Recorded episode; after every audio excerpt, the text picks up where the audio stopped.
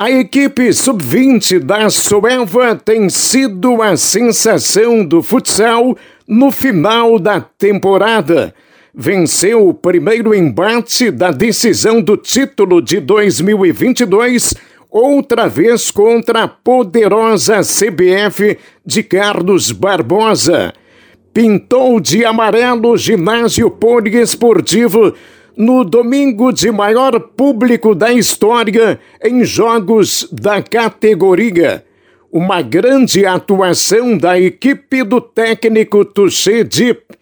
O placar de 3 a 2 significa uma mão na taça, mesmo sabendo que a CBF terá em casa a força do seu torcedor no próximo domingo. O empate basta é uma vantagem e tanto se considerarmos a maneira com que a Soeva tem encarado as adversidades dentro e fora de casa.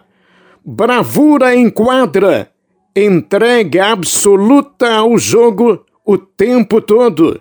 Aplicação e obediência tática foram os ingredientes utilizados para acabar com a longa invencibilidade da CBF no estadual sub-20.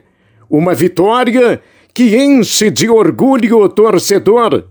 Torcedor que certamente vai estar presente domingo em Carlos Barbosa para, no Centro Municipal de Eventos Sérgio Luiz Guerra, repetir o clima e o espetáculo de ontem no poliesportivo.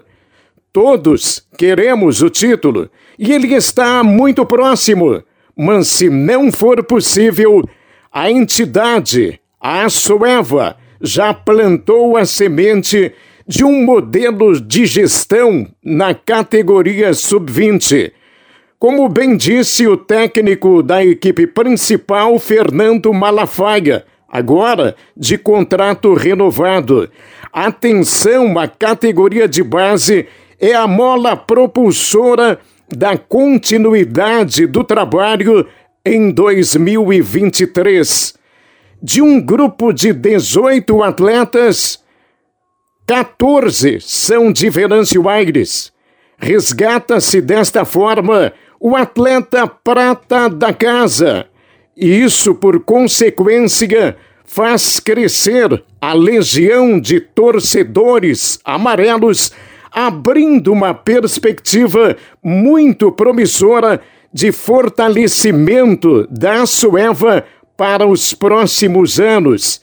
Seguimos na reestruturação, no aprendizado, na profissionalização da gestão, tudo aquilo que o jovem presidente Marcelo Fonseca falou lá no começo, quando aceitou o desafio de assumir a entidade. A Sueva trilha o melhor caminho da esperança para aqueles que apreciam uma valiosa prática esportiva, o nosso futsal. E era isso